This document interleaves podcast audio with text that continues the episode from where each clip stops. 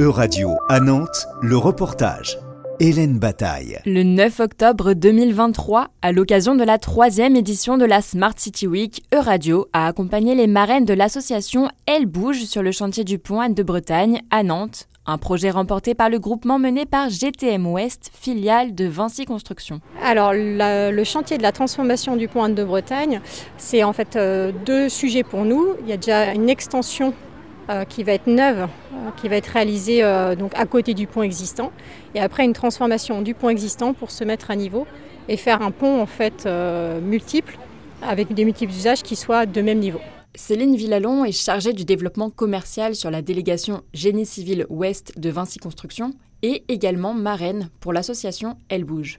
Sur le pont Anne de Bretagne, elle présente l'association. Alors l'association Elle Bouge, en fait, c'est l'aide à promouvoir les métiers techniques auprès des jeunes filles, donc euh, des métiers de techniciennes et d'ingénieurs, euh, pour leur casser un peu les codes et leur montrer que c'est possible en fait de partir dans ces filières. Cette association en fait est parrainée par Vinci. Le, le principe en fait c'est d'avoir des femmes techniciennes ou ingénieurs dans l'entreprise qui euh, expliquent un peu leur métier aujourd'hui et le, cursus qu'elles ont pu suivre au niveau scolaire pour arriver là aujourd'hui. Et notre, euh, intervention, elle se fait à travers notamment des visites de chantier, des, euh, interventions dans les, dans les collèges, dans les lycées pour, pour venir expliquer justement nos métiers.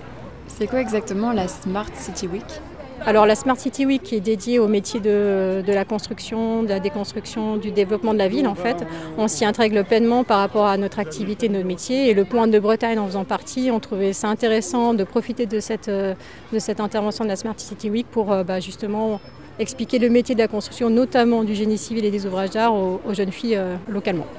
En partenariat avec Vinci Construction, l'association Elle Bouge a donc permis à une quinzaine d'étudiantes du collège Saint-Martin à Nantes et du lycée Saint-François d'Assise à Savenay de découvrir des métiers liés au développement de la ville. Est-ce que tu aimerais travailler dans les métiers de la construction et du génie civil? Bah en fait, euh, c'est vrai que j'avais pas vraiment réfléchi comme profession, mais en vrai, après avoir euh, euh, bah, passé du temps ici, ça m'intéresse.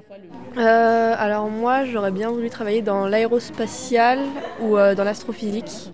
Est-ce que le fait d'être une femme, ça pourrait te faire hésiter?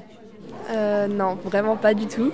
je me suis jamais positionnée par rapport aux hommes, je fais tout à propos de moi en fait. Aujourd'hui en France, 24% des ingénieurs sont des femmes. En Europe, elles représentent 41% de l'emploi total dans le domaine des sciences et de l'ingénierie. Des pays comme le Danemark ou le Portugal se démarquent avec une proportion de femmes scientifiques et ingénieurs égale à celle des hommes. C'était un reportage de radio à Nantes, à retrouver sur euradio.fr.